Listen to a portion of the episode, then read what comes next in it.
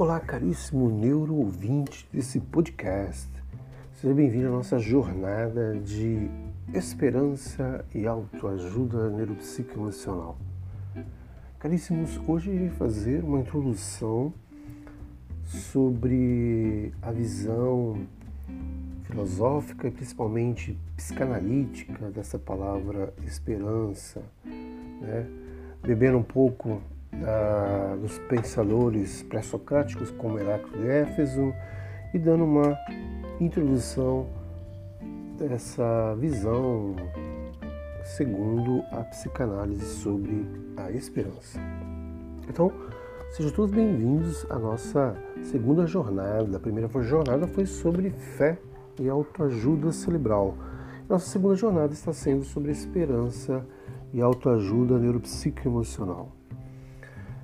Introduzindo então o pensamento do pré-socrático Heráclito de Éfeso, nós temos a seguinte frase, né, que a gente chama de fragmentos, né? Fragmentos do pensador Heráclito de Éfeso, que foi antes de Platão e Sócrates. Ele dizia o seguinte: se não se espera, não se encontrará o inesperado, pois ele não é encontrável e é sem acesso. Esse fragmento de Heráclito de Éfeso nos remete aos grandes mestres do pensamento psicanalítico, como, por exemplo, discípulo de Freud, Melanie Klein e Winnicott. Embora eles tenham lembrado o papel indispensável da esperança em seus textos clínicos, Melanie Klein e Winnicott é, eles nos lembram hoje que não se pode deixar de reconhecer que muito pouco se fala e se escreve sobre a esperança nas publicações e nos meios psicanalíticos. Mas na nossa jornada de esperança e autoajuda neuropsicoemocional, estamos trabalhando exatamente isso. Portanto, queria trabalhar o tema da esperança em uma revista, e um artigo e uma tese de psicanálise, não é só um desafio, como nós estamos fazendo, né? Na verdade, estou lançando um desafio para vocês nessa jornada de entender né, o termo esperança segundo o significado significante da psicanálise agora.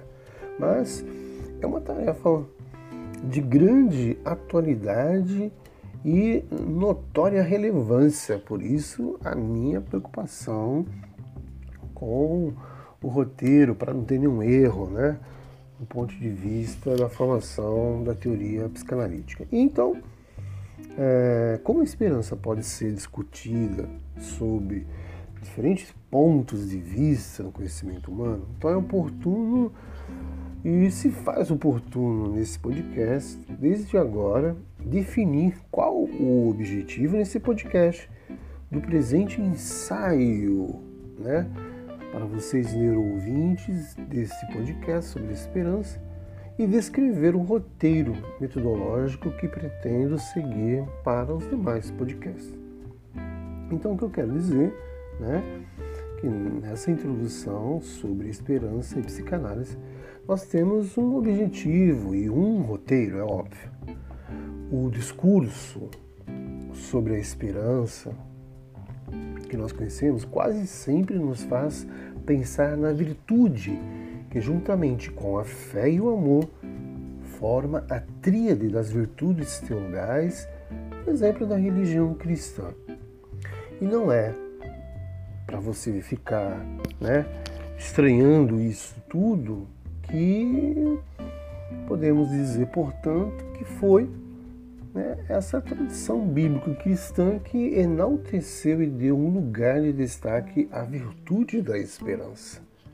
Então sabemos que a conceituação teológica né, da esperança, desde a idade patrística, né, com os filósofos teólogos da Idade Média, tanto a idade patrística dos gregos quanto dos romanos, que chamamos de latina, terminou fazendo parte essencial da formação religiosa que tanto marcou a história e a filosofia da nossa cultura ocidental.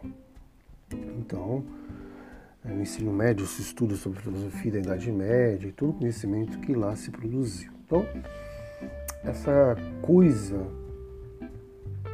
de que alguns falam que não aconteceu com a tradição filosófica, então é interessante, enquanto teoria do conhecimento, e é do meu conhecimento, né, dizer porque muito poucos filósofos gregos escreveram e falaram sobre a esperança.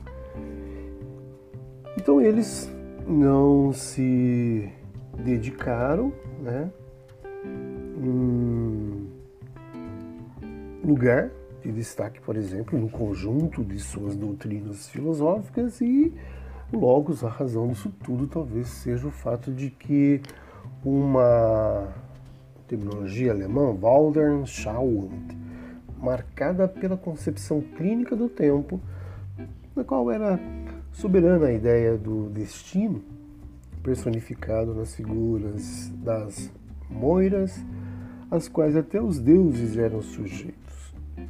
Termos bastante filosóficos, né?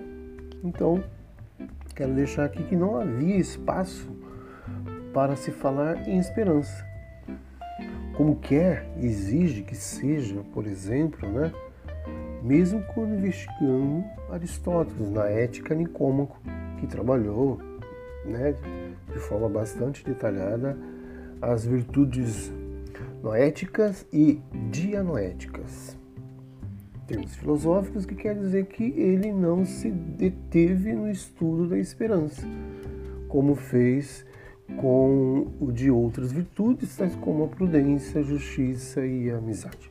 Então, esses belíssimos textos gregos, né, que mais falam sobre a esperança, é, são também os textos religiosos, ou seja, aqueles consagrados aos cultos dos mistérios e ao culto dos mortos. Então, neles, né, podemos falar com frequência aquilo que chamamos de esperança. Então, adeptos desse, desses cultos, como lembra o hino homérico a Deméter, quando purificados pelos rituais sagrados, cultivavam a esperança de ter assegurado uma melhor sorte na região dos mortos. Né? Então, a esperança de ter um local né, bem acolhedor, na fase de é, morte, né? estado de morte. Né? Então, nós temos então, com o advento do cristianismo, historicamente falando, a virtude da esperança que adquiriu um novo estatuto teórico. Então, a partir desse momento é que foi contextualizada nas coordenadas de uma nova Weltanschauung, de natureza eminentemente teocêntrica e inserida em uma nova concepção de tempo e da história, que foi se tornando o grande cenário da história da salvação. O que eu quero dizer é que para esses fiéis, esta história teve um começo, que é a criação, o criacionismo. Um ápice, que é a encarnação Filho de Deus e a redenção. E terá um fim, que é a Jerusalém Celeste, escatologicamente falando, nesse contexto da Idade Média. Então, ela, aí, nós temos a esperança que tem um lugar de realce bastante importante, porque é, sua força é a força da esperança que sustenta a caminhada do povo de Deus através dos tempos, isso dentro do cristianismo. E a fé, sustentada pela palavra de Deus, dá aos que creem a certeza das coisas que não se veem, metafísica, ontológica. Mas temos aí então uma realização plena dessa promessa que é, se fará, por exemplo, nos tempos e principalmente nos fins dos tempos. Pois bem, o que eu quero dizer é que essa terminologia esperança, que foi se trabalhando no contexto cristocêntrico do cristianismo durante o tempo da peregrinação terrestre, ela foi ligando a certeza do objeto da fé cristã e garantida pela palavra de Deus, biblicamente falando, a posse futura da felicidade que consiste na visão do próprio Deus, ou, para dizê-lo com as palavras do apóstolo Paulo, né, em 1 Coríntios 13, 2, hoje vemos no espelho e de modo confuso, mas um dia veremos face a face. Então, o que nós queremos aí contextualizar é que não é a esperança religiosa nem o seu lugar ou sua importância no querigma da fé cristã que será objeto desse presente podcast, por exemplo, que eu preparei, o roteiro desse podcast. Então, as minhas considerações sobre a esperança, mais neuroteologicamente falando, embora né, com fundamentação da teoria psicanalítica, ela vai sendo e vai se complementando mutuamente. Então, dentro desse contexto filosófico, é, patrístico, da filosofia medieval, dos padres da igreja cristã, cristianismo, eu coloquei um propósito de mostrar nesse podcast, né, a partir de agora, é, de que modo a esperança tem um papel constitutivo na dinâmica da temporalidade humana, que eu quero dizer especialmente quando esta, que nós chamamos de a luz da visão heideggeriana do tempo, pode ser considerado um elemento constitutivo do próprio existir do homem no mundo. Então nós temos aí desde uma visão de 2003 de Rocha, é, que vamos passando a ter, né, é, tendo uma constatação de um trabalho como são fecundas as ressonâncias da visão da filosofia heideggeriana do tempo, né, para um estudo mais aprofundado da capacidade criativa da transferência daquilo que chamamos de espaço da experiência psicanalítica. Então, fiquei nesse roteiro bastante preocupado e procurei ver se a noção de esperança revisitada aí nesses próximos podcasts no contexto filosófico da psicanálise não poderia nos ajudar também fundamentando a neurociência tanto na compreensão de alguns conceitos metapsicológicos freudianos,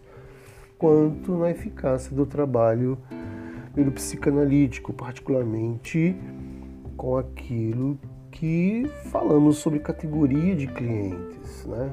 Então, segundo o que Luiz Cláudio denominou de pacientes sem esperança. Então, esses pacientes sem esperança nos ajudam a entender o pensamento autossabotador, pensamento limitante, crenças limitantes, ideias é, de pessoas que são bastante limitadas, que não avançam com suas crenças limitantes, fundamentalistas e por aí vai. Então, esse é o nosso objetivo do presente podcast. Então, para alcançar né?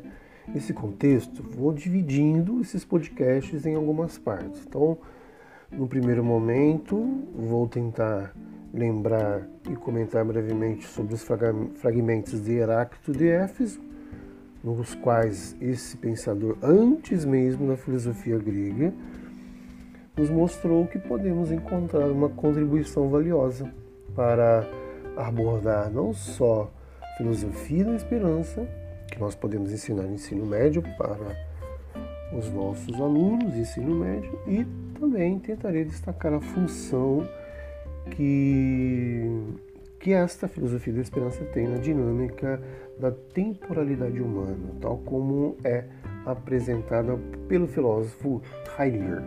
Nesse contexto, é claro, da analítica existencial do Sein and Sein de Heidegger, que nós temos desde já. E com isso, não estou querendo dizer que o próprio Heidegger nos tenha proposto uma filosofia da esperança. Mas, todavia, na sua visão de tempo, salvo o melhor juízo, podemos dizer, acredito que se encontram subsídios valiosos para a elaboração de uma tal filosofia da esperança. E essa filosofia da esperança nos irá dar ferramentas, portanto, por exemplo, a primeira parte do presente ensaio esse podcast será desenvolvido em um enfoque de natureza nitidamente filosófica. E na segunda parte iremos falar e mostrar ressonâncias deste é, grande trabalho de análise filosófica da esperança, tanto sobre a teoria quanto sobre a clínica psicanalítica. Finalmente, o que eu quero dizer? Aí, à guisa de uma conclusão, farei uma breve articulação da esperança com o eros freudiano. Então, eu quero dizer, enquanto o eros freudiano, pulsão de vida e de desesperança com a pulsão de morte, definidos assim o objetivo e o roteiro desse podcast. Então, vou passando a desenvolver a sua primeira parte.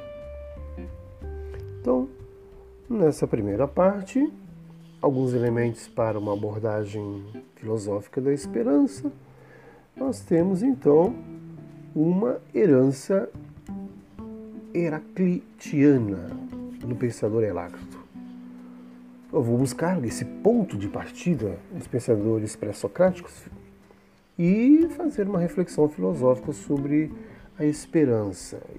Isso do ponto de vista né, da minha leitura e comentários sobre os fragmentos, especificamente 18 e 27 do pensador originário Heráclito de Éfeso.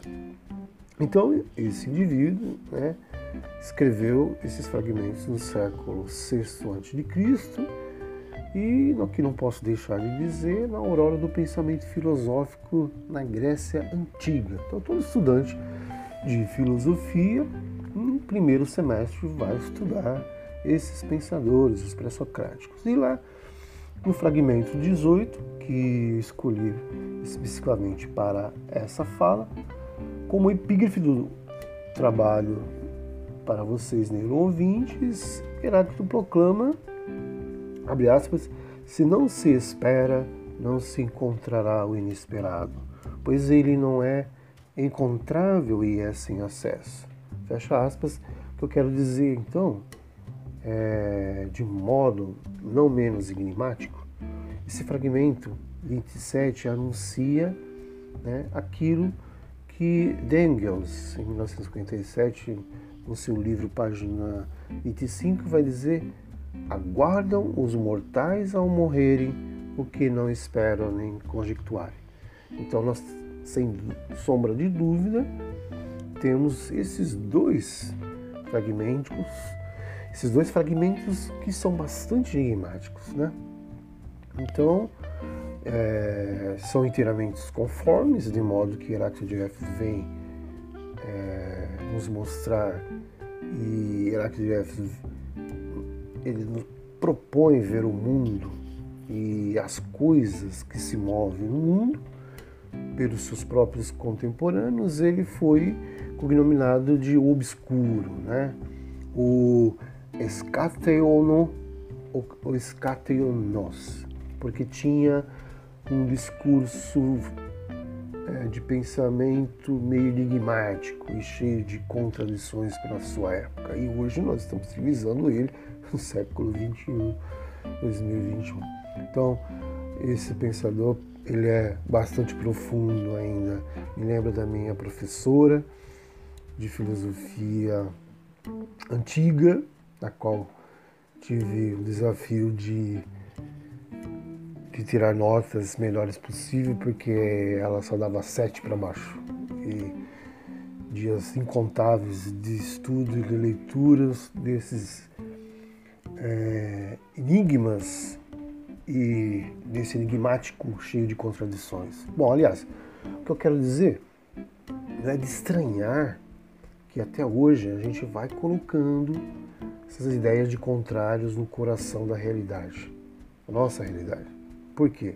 Evidentemente, ele, na época dele, não poderia ter outro modo de pensar e nem falar. Por exemplo, em posição a Parmênides, que vai nos dizer hoje que o ser é e o não ser não é. Ele afirma que o ser é vir a ser, o que significa o ser é e não é, posto que está sendo. Então, filosoficamente, né, é compreensível que haja algo de muito profundo escondido na obscuridade desse discurso filosófico. Então, o que eu estou aqui propondo para vocês é dar um salto da filosofia grega ou pré-socrática para a filosofia de Heidegger, que vai afirmar que na obscuridade do discurso do filósofo de Éfeso existem clarões semelhantes aos dos relâmpagos que rasgam o céu em noite de tempestade. Quando isto acontece, este filósofo se revela e nos revela o que está oculto na escuridão da noite. Mas o que temos que prestar atenção aí é o que é revelado ao longo da volta a escurecer-se. E exatamente como fazem as coisas iluminadas pelo clarão do relâmpago quando este passa como fenômeno real. O que eu quero então aqui propor é o que diz o fragmento 18. O que diz esse fragmento? Então, nessa linguagem enigmática, que lhe é própria do pensador daquela época, a filosofia grega, com Heráclito, diz que quando não se espera, não se encontra o inesperado. Ou dizendo com outras palavras, quem não espera fecha de definitivamente as portas para o encontro. Porque, isso é óbvio, o pois desse encontro só é possível quando se espera, quando existe uma abertura interior para o encontro. E só se vê acontecer o que se espera aquele que continua esperando, não obstante todas as dificuldades que possa encontrar no caminho da procura e da espera. Então, todavia, entretanto, por sua vez, fechando uma conclusiva dessa, desse parágrafo, né? mesmo quando o dia acontece, mesmo quando acontece alguma coisa, o esperado não é encontrável, porque não existe caminhos que nos levam até o esperado, ele ele é sem acesso. Segundo Heráclito de Éfeso, o esperado não deve ser concebido como um termo a que se chega um objeto que se encontra ou se, se recebe como um prêmio que se consegue no fim da caminhada. Então, nessa sua essência toda, a essência da esperança, ela é, antes de tudo, um horizonte que se descortina se revela e se mostra como um apelo que nos convida a caminhar e a ir sempre adiante pelo, pelos caminhos da vida. Então a esperança não é esperar, a esperança é caminhar. É exatamente isso. Então, no meu modo de ver e entender e de analisar, usando essa teoria de análise crítica acadêmica, é assim que Heráclito de Éfeso entende a esperança. E esta não deve ser considerada como desejo de uma realidade objetiva, que se pode representar no presente, mas que se pode imaginar como uma recompensa que nos será dada no futuro, nem muito menos algo concreto, cuja posse se consegue no fim da caminhada. Então, por mais obscuro que seja o seu modo de falar, o filósofo de Éfeso, pensador, nos leva a pensar a esperança sob a forma de uma disposição interior ou de uma força psíquica que sustenta o desejo de caminhar. Então, nesse sentido que eu quero propor para vocês, neurovintes, a esperança só se concebe enquanto sustenta o desejo de ir na direção de um objeto, que não se tem e que, se o tivéssemos, extinguiria o propósito Elan de esperança. Então, nesse contexto, a esperança filosoficamente considerada poderia ser comparada àquele princípio de atualização que Aristóteles atribuiu ao ato energeia. Então, quando temos esse ato energeia que nos mostra enquanto princípio ontológico, filosófico, metafísico, da constituição do ser, vale dizer então, como princípio capaz de atualizar as possibilidades existenciais em um processo de atualização, doente enquanto ente, que por estar sempre em movimento não termina nunca de se atualizar. Nós somos esse ser em movimento e transformação constante. Então, diferentemente do ato entelequeia, entelequia, cujo telos se obtém na constituição de um objeto determinado, o ato energeia, enquanto existir movimento-tempo, não termina nunca de ser atualizado no processo de atualização as possibilidades ou potencialidades da nossa existência. Então, ousaria dizer ainda mais que é desta ordem a natureza da esperança. Talvez seja então possível apresentar uma outra maneira de descrever esse modo pensante e de Heráclito, ou modo heraclitiano de pensar e de conceber a esperança. E aí nós vamos ver nesse modo aquilo que Soren Kierkegaard denominou como a paixão do possível, a qual atualiza as nossas possibilidades de sonhar e de projetar o futuro. Isso Ricoeur, em 1969, em seu livro, página 398, vai nos ensinar. Aqui também eu quero dizer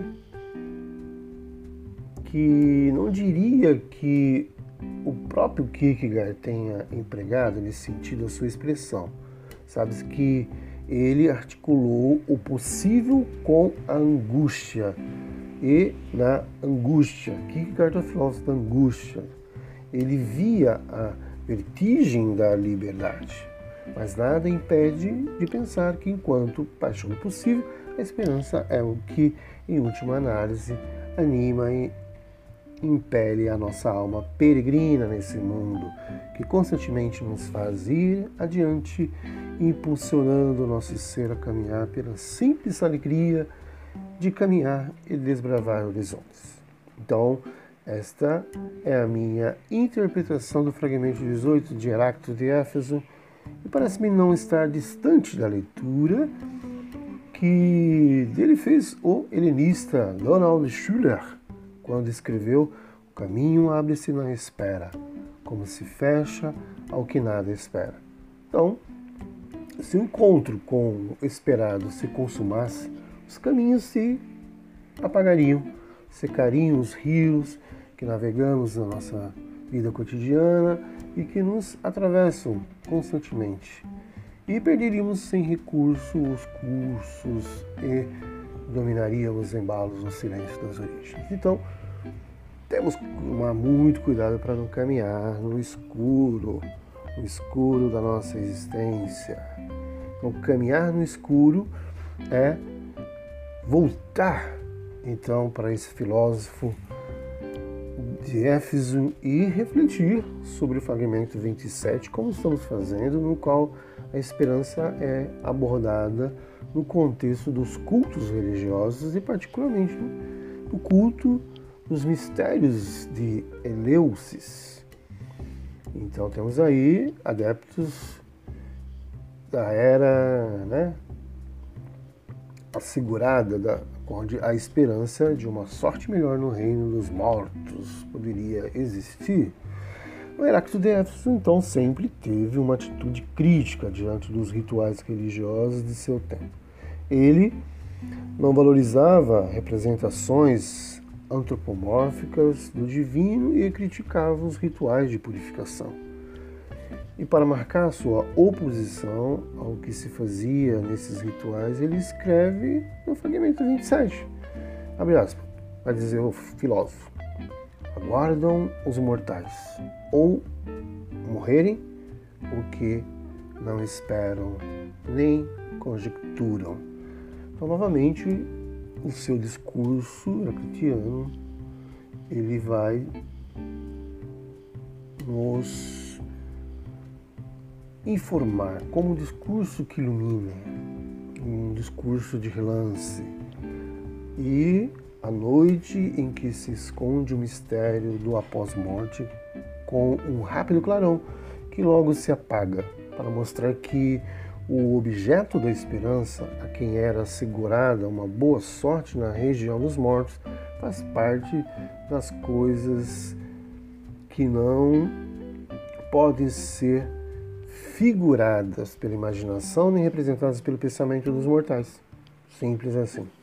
Então, no meu entender, o filósofo de Éfeso, que na verdade é um pensador, ele acrescentou nesse fragmento quando se espera, aposta-se no escuro. Quem espera não conhece nem pode representar o objeto de sua esperança, porque este ainda não existe. A esperança, podemos concluir, não é só caminhar, como nos ensinou o fragmento 18, mas é caminhar na escuridão da noite, mesmo quando não se está em condição de poder contar com a luz de uma estrela guia. Então é caminhar no escuro. O que eu quero dizer é caminhar sem a proteção das estradas. Quando caminhamos em plena luz do dia, orientados pela bússola da razão, nesse contexto poderíamos de novo descrever a esperança como a paixão do possível. Esse é o conceito do possível. E, de outro lado, então, necessita descortinar a vastidão dos horizontes imensos e indeterminados que sabemos. Estamos falando no possível, tudo é possível. E de outro lado, destacam-se a falta de segurança e a incerteza que o conceito sempre sugere, pois no possível nada é impossível. Então, saindo dessas impossibilidades temporais, nós precisamos saber que precisa ser de um passo a mais. Então, se me fosse permitido, de uma certa maneira, conceber a esperança como um caminhar e um caminhar dentro da noite, gostaria aqui de lembrar vocês, ouvintes, de um trecho do livro Terra dos Homens, de Antoine de Saint-Exupéry, em que é narrada a aventura de seu amigo Guillaume, piloto pioneiro do correio aéreo, surpreendido então, certa vez, por uma tempestade de neve que derrubou seu avião e o deixou perdido nas montanhas dos Andes, inteiramente só, como um náufrago no meio de um imenso oceano de neve. Ele não tinha nenhuma referência para sair daquela situação de desamparo. Uma estrela brilhava Quer dizer, nenhuma estrela brilhava no seu céu né, para indicar-lhe o caminho. Só lhe restava a estrela da esperança que ele trazia dentro da sua alma, da sua psique. Então, dentro de quatro dias, caminhando sem saber para onde, sua vontade era proteger-se contra o frio e desespero, mergulhando-se de vez na noite de um sonho sem fim. Por que dormir? perguntaria. Talvez porque no sono espera-se encontrar o abrigo da casa originária simbolizada pelo útero da mãe noite. Ou talvez porque na hora de desespero o ser humano se torna novamente criança e tem saudade do colo materno. Como quer que seja, no caso de nosso piloto, nem mesmo o instinto de conservação conseguiria sustentar sua vontade de luta. E é aqui que eu quero lembrar, nesse momento de total desamparo, que surge a força da esperança. Quando o desânimo estava prestes a vencê-lo, ele dizia a si mesmo: aspas, Se minha mulher pensa que estou vivo, ela acredita que eu estou caminhando. Fecha aspas. Quando sete dias depois foi encontrado, ainda com vida, ele confessou aos colegas que o salvaram. Abre aspas, juro que o que eu fiz nenhum animal teria feito. Fecha aspas. E ele revelou o segredo para nós. O que me salvou foi ter tido a coragem de dar sempre um passo adiante, um passo a mais. E isso é que nos falta às vezes, né? esse mesmo passo com que sempre precisamos recomeçar. Como vai dizer Saint-Exupéry, né? página 160. Então há a dificuldade e dificilmente se encontraria um exemplo mais sugestivo para nos fazer compreender que a esperança não é esperar, é caminhar é dar sempre um passo adiante com o qual tudo se recomeça. Resumindo, então, esse podcast é este o legado que nos deixou Heráclito de Éfeso para uma abordagem filosófica da esperança, uma vez que para ele não se pode encontrar o que se espera e não se pode representar o objeto da esperança, pois ele está além das nossas representações. É legítimo concluir que esperar é caminhar e caminhar no escuro, indo sempre adiante, quaisquer que sejam as dificuldades que se levantam em nossos caminhos. Deixando a Grécia e dando um salto sobre 24 séculos da história do pensamento humano, vejamos a seguir no próximo podcast como, para uma abordagem filosófica da esperança, os fragmentos de Heráclito de Éfeso articulariam para nós, século XXI, o que escreve ainda ao ler Heidegger sobre a temporalidade humana no contexto da analítica existencial do Dyson no livro Science and Zeit de Heidegger. Um grande abraço.